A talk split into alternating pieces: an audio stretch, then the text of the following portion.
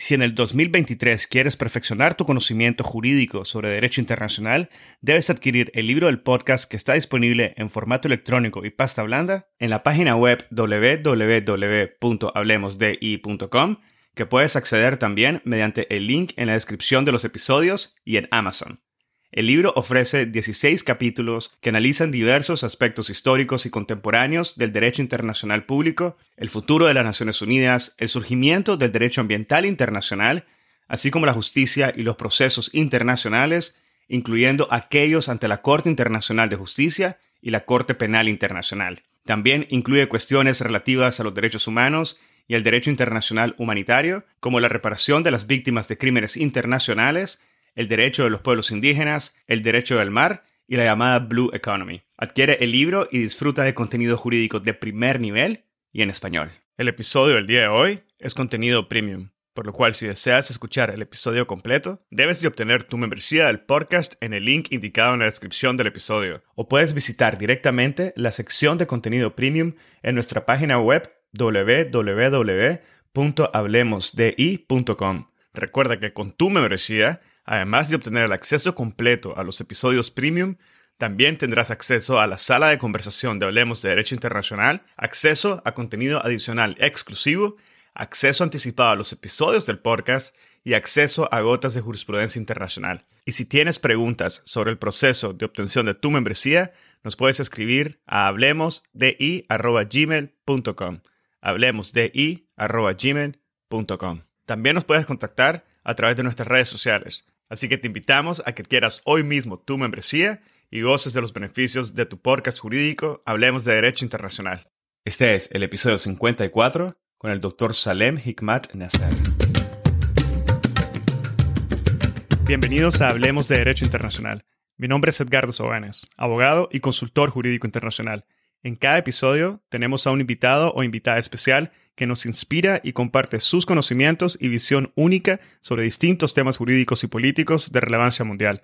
Gracias por estar aquí y ser parte de HDI. Y finalmente llegamos al tercer episodio de esta serie sobre el conflicto Israel-Palestino. Y en esta ocasión tuve el enorme placer de conversar con el doctor Salem Hikmat Nasser acerca de la pregunta de Palestina. El doctor Nasser inicia el episodio comentándonos sobre la legitimidad histórica de Israel y Palestina y la base jurídica de ambos sobre el territorio en conflicto. Nos expone en detalle la declaración de Balfour, el mandato de Palestina y el valor y justificación bajo el derecho internacional que permitieron el nacimiento del Estado de Israel y la situación actual. Nos comenta sobre las consecuencias prácticas y jurídicas del reconocimiento por parte del Consejo Nacional de Palestina de las resoluciones de la Asamblea General y marca la diferencia fundamental entre lo que es legal y lo que es legítimo. De forma extraordinaria, el doctor Nasser aborda la libre determinación de los pueblos y el proceso de descolonización, al igual que el impacto de esto dentro de la ONU. Valora el conflicto desde la óptica de conflictos armados de carácter internacional y no internacional y la solución de dos estados. En una segunda parte, el doctor Nasser nos conversa al detalle sobre el delito de apartheid en el conflicto Israel-Palestino.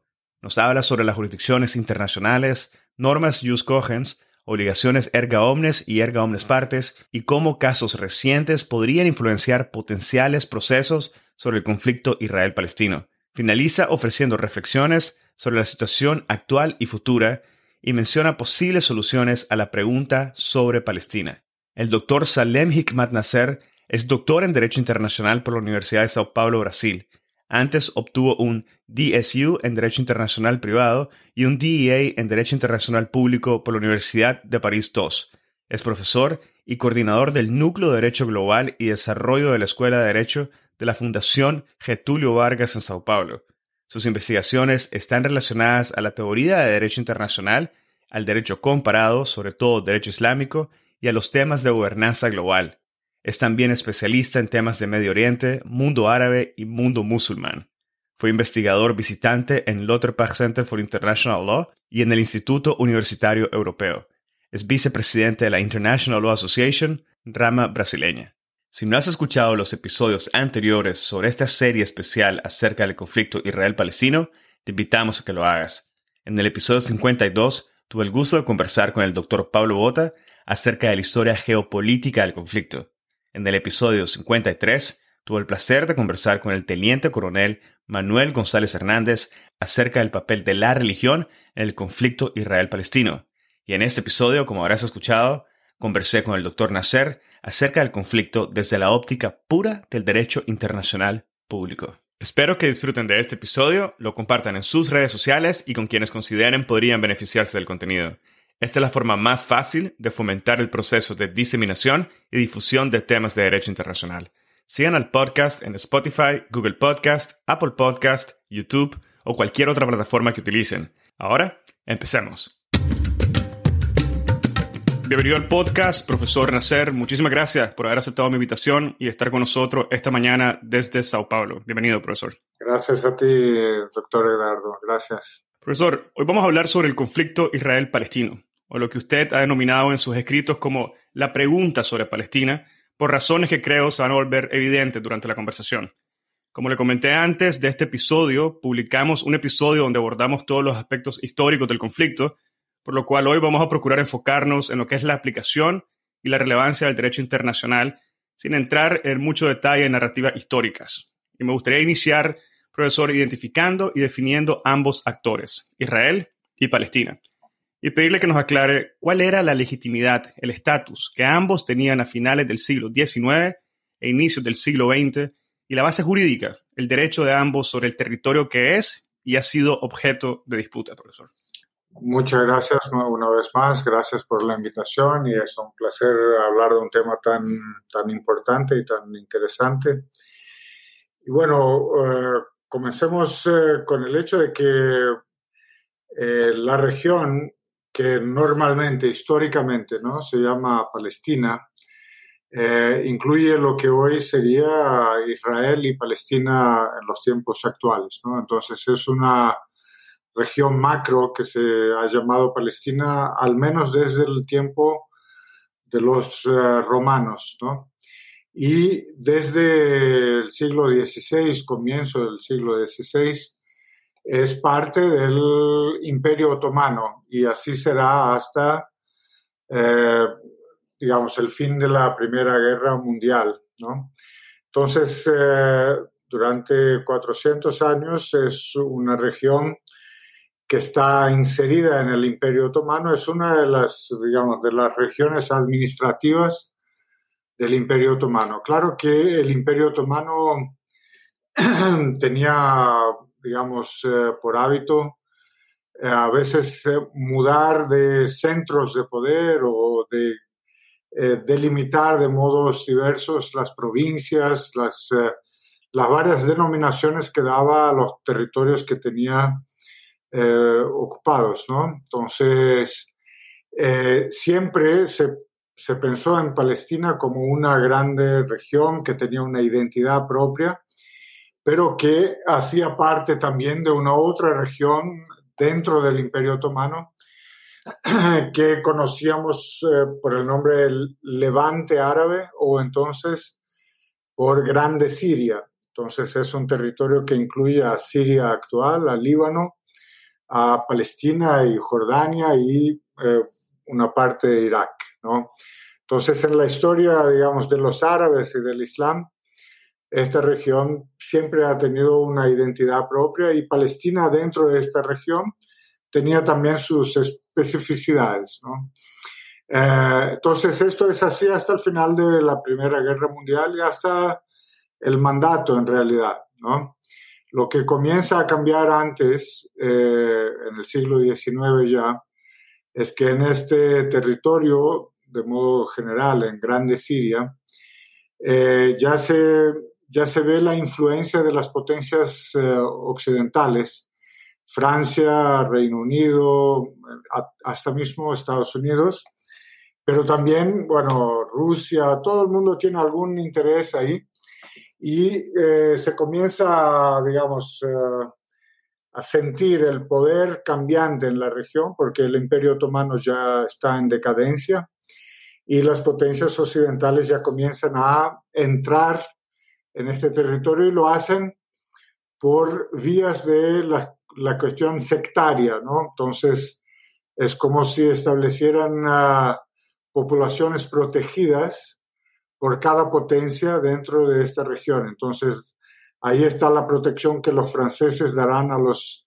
cristianos maronitas en Líbano, que Rusia intentará dar a los, eh, a los ortodoxos, eh, que eh, Estados Unidos también a los protestantes. Entonces hay una penetración por vía de estas distinciones sectarias o religiosas. ¿no?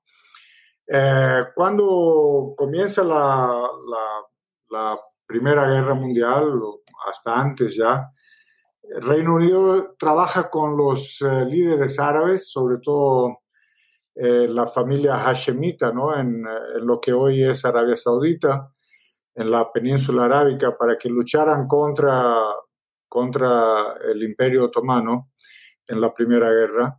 Y les promete eh, soberanía y les promete un, un grande reino árabe o un grande Estado árabe, ¿no? entonces, en el mundo árabe, e incluso en Palestina, hay expectativas sobre lo que eh, será ¿no? del mundo árabe cuando liberto, digamos, del imperio otomano. Entonces hay pretensiones nacionalistas, eh, árabes, pan-árabes, o sea, aquellos que creen que, bueno, un gran Estado árabe, al menos para la región un gran Estado árabe que sería la Grande Siria, y también eh, pretensiones nacionalistas más localizadas, entonces libanesas o palestinas o específicamente sirias, eh, o sea, al mismo tiempo libres del Imperio Otomano, pero también eh, no, no necesariamente integrados en un solo Estado árabe, ¿no? Al mismo tiempo, lo que pasa en Europa es el movimiento eh, sionista que crece en fuerza y eh, comienza a pretender eh, la instalación de un Estado para el pueblo judío, digamos, esta es la nomenclatura que se utiliza.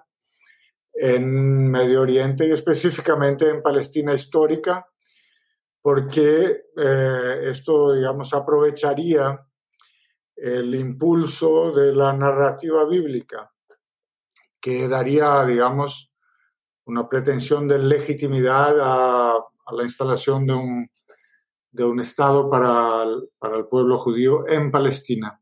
Y por eso hay ya un proceso de inmigración que comienza a finales del siglo XIX, pero todavía no muy fuerte. Eh, por esto, en Palestina, en el comienzo de la guerra, no habría siquiera 10% de la población que sería judía y la mayor parte de esta población es una población eh, local, autóctona, es decir, son los judíos que siempre han estado ahí, ¿no? Eh, entonces el impacto de la inmigración se va a sentir con más fuerza después de la, de la Primera Guerra Mundial. Entonces, todo lo que se puede discutir de legitimidad en cuanto dos entidades nacionales o, con pretensiones a una identidad nacional que serían Palestina e Israel, solo surge después de la Primera Guerra Mundial. Eh, entonces, la verdad, no existían como dos antes, esto es lo que quiero decir, y también en términos de legitimidad, es una legitimidad deseada o proyectada para el futuro, porque en este momento todavía son parte integrante del Imperio Otomano, pero ya eh, disputada, incluso antes mismo del final de la Primera Guerra Mundial. Hay un acuerdo ¿no? entre, entre Reino Unido y Francia que se llama el Acuerdo de Sykes-Picot de 1916, que ya eh, anticipa, digamos, el resultado de la Primera Guerra y divide la región, esta región ahí del levante árabe, entre los dos como áreas de influencia o áreas de control. Y esto es básicamente lo que se va, digamos, eh, cristalizar en el sistema del mandato ¿no? de la Liga de las Naciones. Perfecto, profesor. Entonces me gustaría ya con este contexto que pasáramos a explorar un poco lo que es la declaración o lo que se conoce como la Declaración de Balfour, el mandato de Palestina, la representación y función de Israel y Palestina en este proceso, y el valor y justificación bajo el derecho internacional ya, que permitieron que pasara todo lo que sucede hasta 1947, relacionado claramente con el territorio en disputa al que estamos refiriéndonos. Y justamente luego, un año después del acuerdo de, del acuerdo de Sykes-Picot, eh, tenemos eh, esta declaración Balfour que sobre la cual hay alguna, digamos, alguna disputa eh, de narrativas o de sobre cuál sería la verdad histórica sobre la declaración.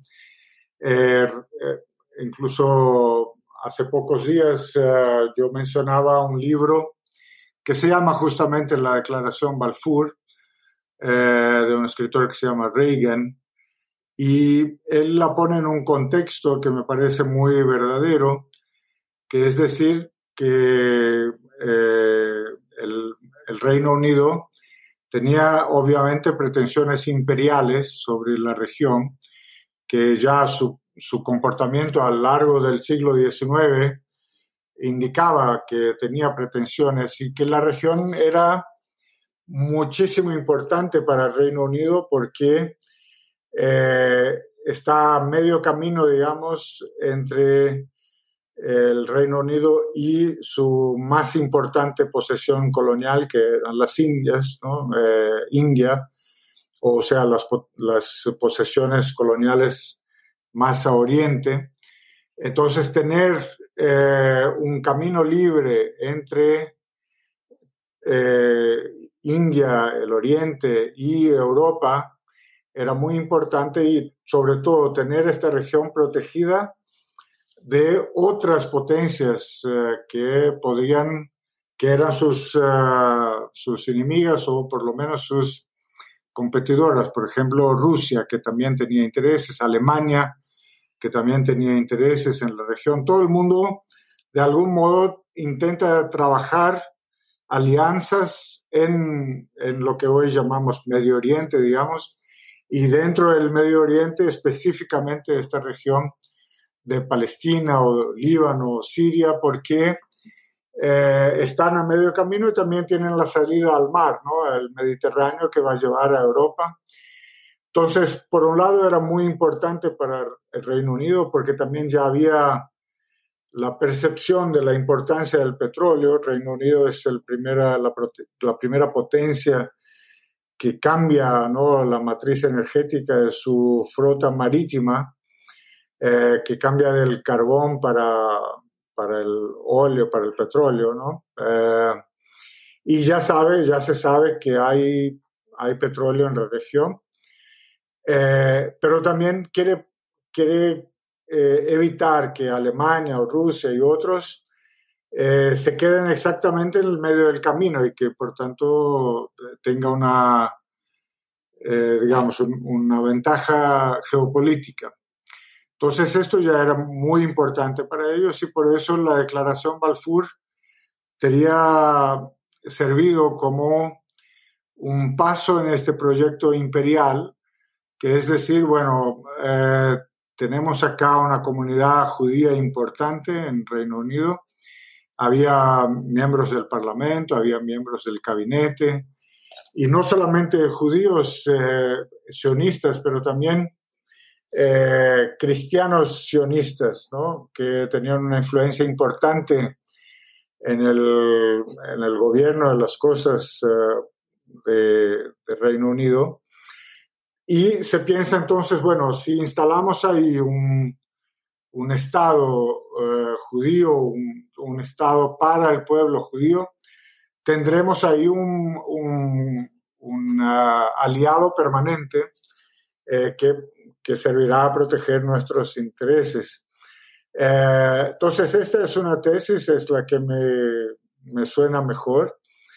Hay, hay gente que dice que en realidad la declaración Balfour era un documento sin mucha importancia política o que no pretendía tener esta importancia política y que solo la obtuvo más tarde y fue instrumentalizado en ese sentido. Eh, pero de todo modo, como quiera que, que creamos, digamos, sobre lo que, lo que quería hacer la declaración, terminó por ser el primer documento eh, muy importante, porque si, lo combinamos con Sykes-Picot, que, que en realidad se implementó en la región, o sea, la línea eh, que, que, diseñaron en el, en el suelo ahí Francia y Reino Unido, se realizó en el mandato. Entonces, exactamente como ellos habían dividido la región entre los dos, eh, dando Líbano y Siria al control francés y Palestina y Irak al control eh, inglés, ¿no? Y para que sepamos, por ejemplo, cómo era ya sabida la importancia del petróleo, una región que, que históricamente no sería parte de Irak, pero sí parte de Siria, que es la región de Mosul, al norte de Irak. Cuando hicieron la división, eh, el Reino Unido eh, insistió en que esta parte fuera suya como parte de Irak, porque ya sabía que allí habría petróleo y para que Francia aceptara, se hizo un acuerdo sobre la participación en los lucros de la empresa de petróleo que se creó ahí. Eh, y así fue en realidad. Entonces, lo que ellos planearon en, ah, el, plan Sykes-Picot, en el acuerdo de Sykes-Picot, es lo que se implementó en el mandato. O sea, la Liga de las Naciones, la Sociedad de las Naciones, dio como mandatos a las dos potencias exactamente lo que ellos habían decidido que querían eh, en 1916 y luego combinaron esto con la declaración Balfour porque el mandato ya eh, prevé eh, prácticamente en, la en, el mismo lenguaje la, la, instalación en Palestina de un lar para el pueblo judío. Claro que los términos de esta declaración y del mandato después son un poco inciertos, ¿no? Porque, ¿qué quiere decir en, en Palestina un lar para el pueblo judío, bueno, puede ser toda Palestina, puede ser una parte, puede ser apenas un lar, pero no necesariamente un Estado. Entonces, mucho había ahí de indefinido, ¿no? de indeterminado, pero se camina paso a paso para legitimar, digamos, la idea de, de una inmigración, ¿no? y, y que se da de modo muy difícil. Es muy difícil convencer a las poblaciones judías que vinieran a Palestina. La agencia judía hace un gran esfuerzo, los financiadores, como por ejemplo el Banco Rothschild, ¿no? E invierte mucho para comprar tierras, para hacer con que las personas vengan a Palestina, pero no vienen tantos, vienen algunos entre guerras eh, vienen más cuando comienza, digamos, la persecución a los judíos en Alemania, en la entreguerras y luego después del, después del holocausto. ¿no? Entonces, ahí sí ah, hay un flujo mayor eh, y también, claro, es algo que termina por, entre aspas, legitimar la idea de un Estado porque ahí hay una enorme culpa ¿no? occidental, europea, sobre lo que ocurre en Alemania y, y entonces eh, sí hay un, un, empuje muy fuerte de naturaleza política para que se legitimara, digamos, la idea de un lar para el pueblo judío que se va a consolidar como un Estado, ¿no? Bueno, profesor, quizás con, con, lo que nos ha mencionado, creo que es un buen momento para preguntarse cuándo y cómo exactamente es que nace el Estado judío. Y le agradecería que en su respuesta abordara de forma muy sucinta las resoluciones de la Asamblea General relacionadas al, reconocimiento del Estado de Israel y nos aclare si es posible el valor jurídico legal de estas resoluciones como fuentes de derechos y obligaciones. Y si fuera posible, también le agradecería que nos aclarara cuáles fueron las consecuencias prácticas y jurídicas del reconocimiento por parte del Consejo Nacional de Palestina de las resoluciones de la Asamblea y además el reconocimiento al derecho de Israel de existir en paz. Sí, bueno, acá, eh, como ya veníamos hablando, creo, hay una, bueno, hay un, hay un punto de contacto y también de posible distinción entre lo que es legal y lo que es legítimo, ¿no? Entonces, para la construcción del legal en, en derecho internacional, muchas veces partes de la construcción de lo que sería legítimo, ¿no? No digo yo que sea por naturaleza legítimo, sino que la noción de legitimidad se construye ¿no? políticamente, se construye en el debate, se construye en, las, en los cambios de relaciones de poder, ¿no? Entonces, por ejemplo, si miramos este momento histórico de que hablábamos ahora, el comienzo del siglo XX, allí todavía se estaba discutiendo legitimidad en tiempos de imperialismo.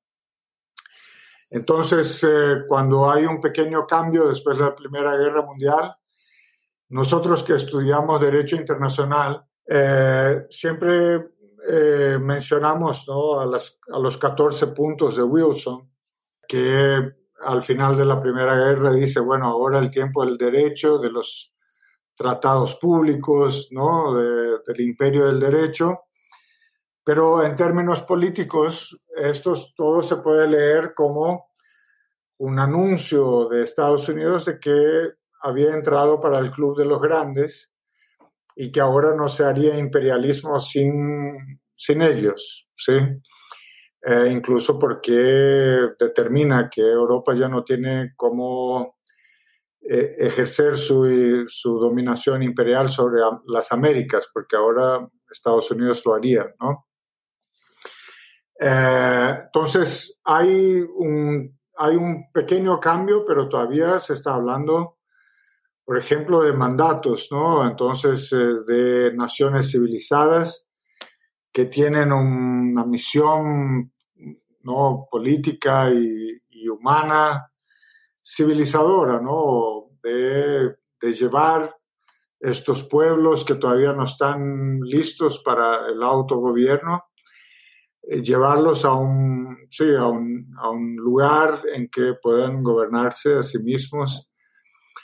Claro, eh, hay muy poco de, de, esta preparación ¿no? en la vida colonial, como lo sabemos después, como incluso hoy podemos ver que, bueno, 20 años de Estados Unidos en Afganistán no han cambiado mucho Afganistán. Entonces, eh, menos todavía tal vez eh, se haya hecho con las potencias coloniales, eh, o al menos cuando preparaban, cuando preparaban alguna élite para ocupar el gobierno, lo hacían en términos sectarios, ¿no? Entonces, eh, esto eh, ha dejado como herencia muchos problemas eh, políticos y, y, y, de desarrollo para todas estas naciones. ¿no?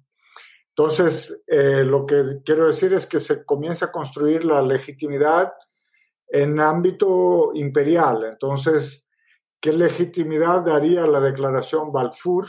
¿no? Cuando es una declaración de un ministro de Relaciones Exteriores de un imperio como el británico. Bueno, eh, en principio, en principio ninguna, pero eh, todo el mundo se refiere a la declaración Balfour como si fuera un documento inaugural, ¿no? De todo lo que será después. Eh, y así es con el acuerdo de Sykes-Picot. También la, la, la, Sociedad de las Naciones lo implementa, de hecho, ¿no? y les da este poder y, también prevé en el mandato la eh, constitución de un lar para el pueblo judío. Entonces, lo que comenzamos a ver en documentos, digamos, de, derecho internacional, la, digamos, la, legitimación gradual de un proyecto que en, su punto, en su punto de partida era eh, imperial, ¿no? Eh, pero esto se consolida, digamos. Entonces es difícil después decir que lo que fue hecho en el mandato ya no tiene ningún valor, entre aspas, jurídico o de legitimidad. Y algo así pasa con las resoluciones de la ONU cuando se crea la ONU. Para escuchar el episodio completo, debes de obtener tu membresía del podcast en el link indicado en la descripción del episodio. O puedes visitar directamente la sección de contenido premium en nuestra página web www.hablemosdi.com. Recuerda que con tu membresía, además de obtener el acceso completo a los episodios premium, también tendrás acceso a la sala de conversación de Hablemos de Derecho Internacional el primer espacio virtual único y consolidado para networking de la comunidad global de hispanoparlantes oyentes del podcast, acceso a contenido adicional exclusivo, acceso anticipado a los episodios del podcast y acceso a gotas de jurisprudencia internacional. Y si tienes preguntas sobre el proceso de obtención de tu membresía, nos puedes escribir a hablemosdi.gmail.com. Hablemosdi.gmail.com. También nos puedes contactar a través de nuestras redes sociales Así que te invitamos a que quieras hoy mismo tu membresía y goces de los beneficios de tu podcast jurídico Hablemos de Derecho Internacional. Si encontraste este episodio interesante, te invitamos a que lo compartas y nos sigas en Spotify, Apple Podcast, Google Podcast o cualquier otra plataforma que utilices para escuchar tu podcast Hablemos de Derecho Internacional, haciendo clic al botón de seguir o al botón de suscripción. Hasta la próxima.